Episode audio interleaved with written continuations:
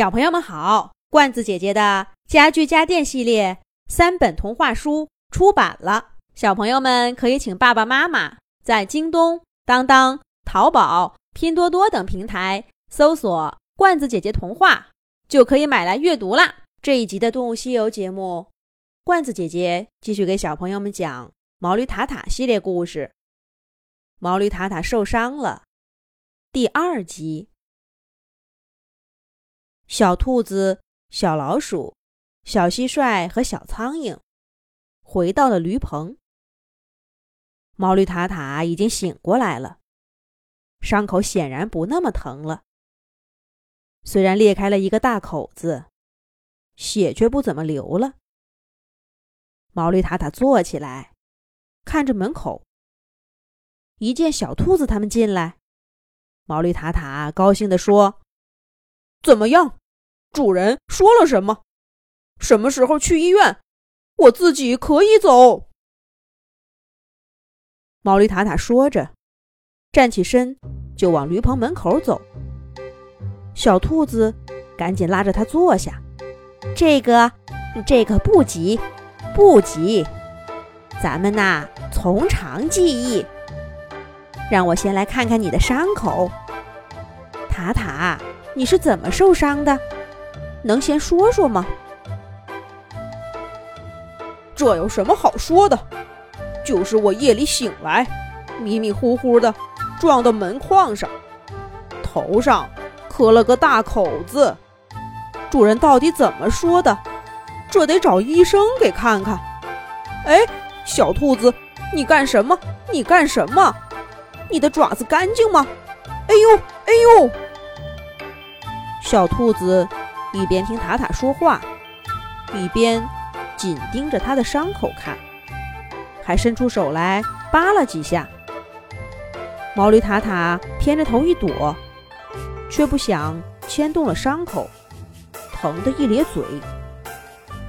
这小兔子搞什么鬼？我呀，还是自己去找主人吧。塔塔站起身，第二次往门口走。但这一回，小兔子、小老鼠、小蟋蟀和小苍蝇一块儿拦住了他。小兔子看看另外三个伙伴儿，鼓起勇气说道：“其实，其实，咱们不用惊动主人。你这个伤口，我……”我可以帮你处理。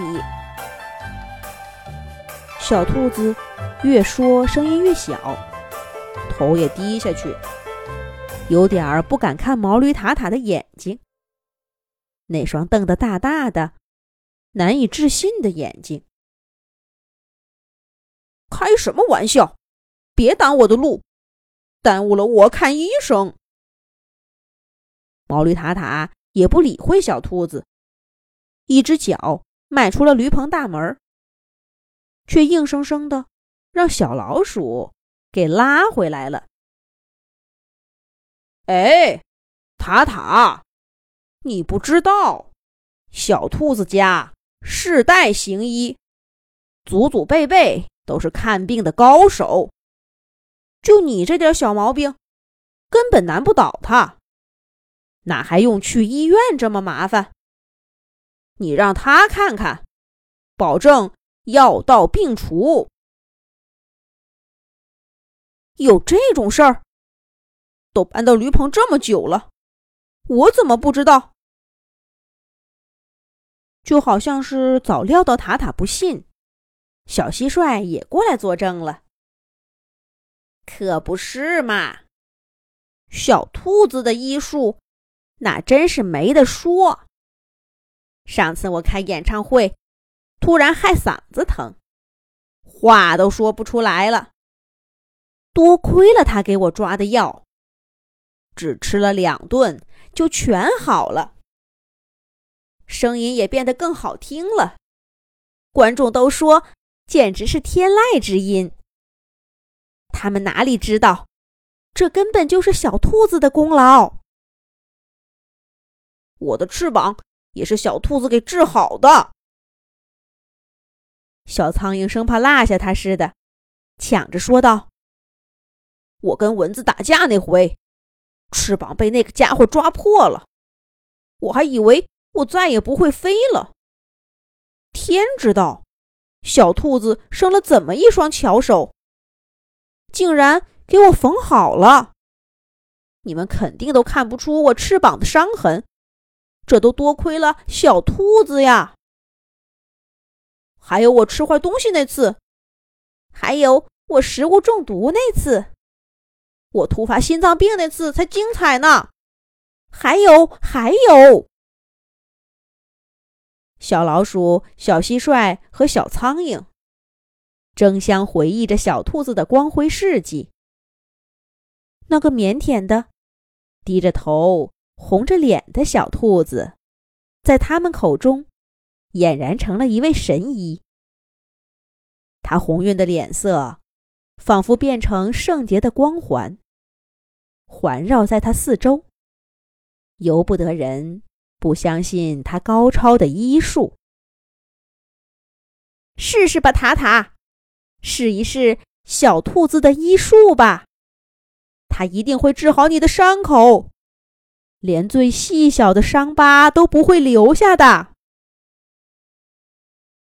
毛驴塔塔已经搞不清楚这是谁的声音，更不知道是谁把他推回到驴棚最里面。唉，头上的伤让他整个人迷迷糊糊的。好，我我不去医院了，我的伤就交给你了，小兔子。毛驴塔塔都不知道自己是怎么说出了这番话。接下来，他就被推着躺在草垫子上。小兔子在小老鼠、小蟋蟀。和小苍蝇的帮助下，拿着不知道什么工具，朝自己走过来。塔塔一瞬间头脑就清醒了。如果小兔子真是神医，自己怎么从来都不知道？刚刚自己摔倒，他又怎么那么害怕，还去找了一趟主人？小老鼠他们说的那些事儿，自己也是第一次听说。